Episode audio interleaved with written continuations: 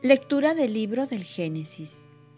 Al ver el Señor que la maldad del hombre crecía sobre la tierra y que todos los pensamientos de su corazón tienden siempre y únicamente al mal, el Señor se arrepintió de haber creado al hombre en la tierra y le pesó de corazón.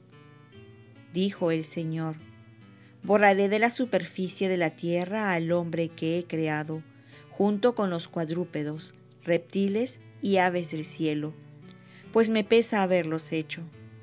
Pero Noé halló gracia a los ojos del Señor. El Señor dijo a Noé, entra en el arca con toda tu familia, porque tú eres el único justo que he encontrado de tu generación. De cada animal puro toma siete parejas, macho y hembra. De los no puros, una pareja, macho y hembra.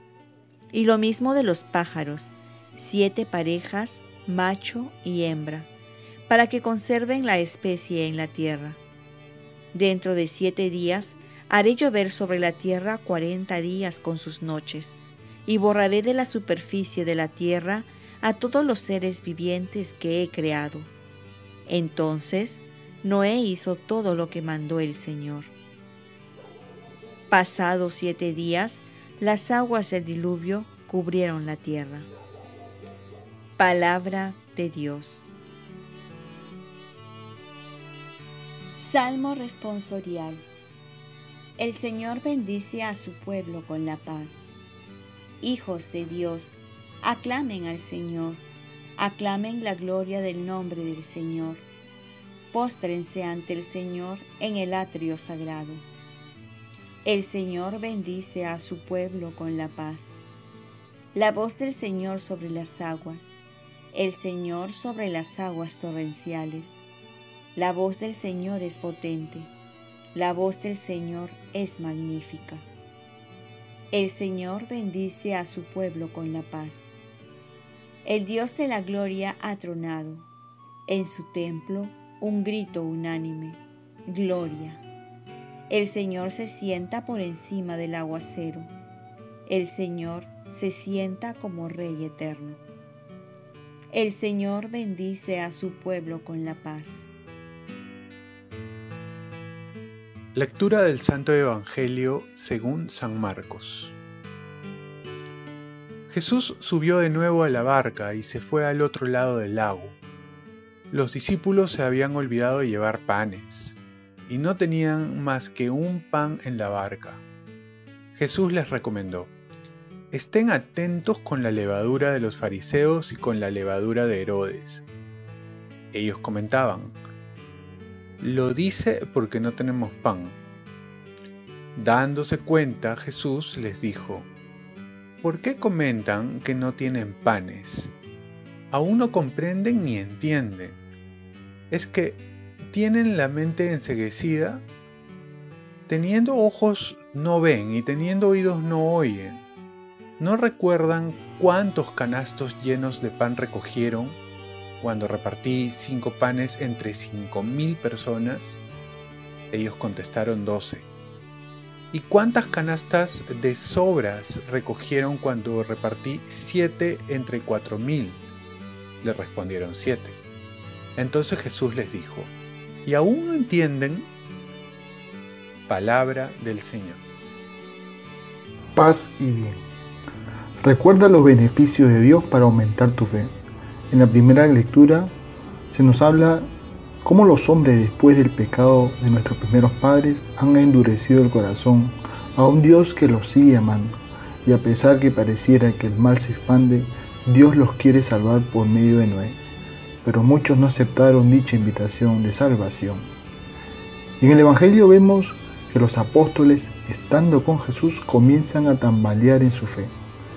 Jesús les va a decir, ¿por qué comentan que no tienen panes? Y aquí también Jesús les va a ayudar a dar un paso de fe.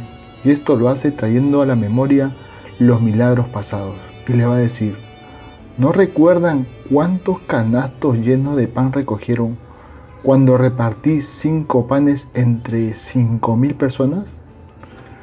De esta manera Jesús nos enseña a cómo no perder la fe de una manera sencilla y práctica. Y esto es, consiste en recordar las obras de Dios en cada uno de nosotros. Recordar cómo en situaciones peores o iguales Dios no nos ha abandonado. Que su palabra se ha cumplido y quizás de una manera diferente a la que pensábamos. Y que nunca nos falló, nunca nos faltó lo necesario para seguir adelante.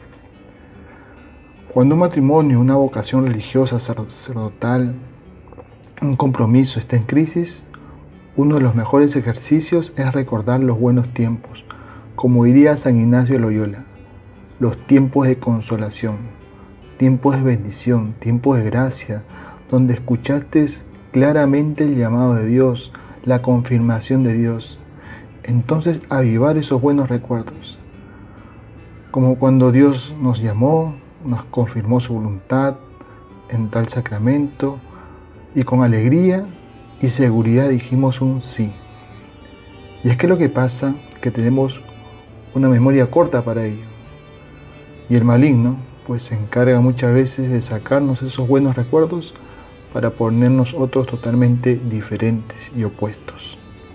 Oremos, Virgen María, ayúdame a no perder la fe, teniendo siempre en cuenta las bendiciones pasadas de Dios.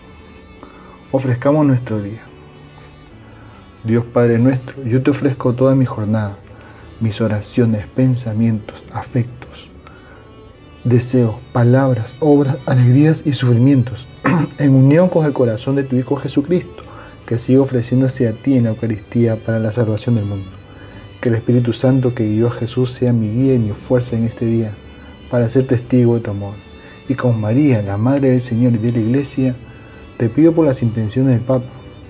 Con San José Obrero, te encomiendo mi trabajo y mis actividades de hoy, para que se haga en mí tu voluntad. Y la bendición de Dios Todopoderoso, Padre, Hijo y Espíritu Santo, descienda sobre ti, te proteja y te cuide de todo mal. Cuenta con mis oraciones, que yo cuento con las tuyas, y te recuerdo que ya mañana es miércoles de ceniza en la página nuestra Reflexiones para el Camino del Face, también ahí estoy dejando algunas indicaciones para poder también hacer este rito en casa. Y espero que puedas entrar a la página Reflexiones para el Camino y puedas encontrarlo ahí también. Dios te bendiga.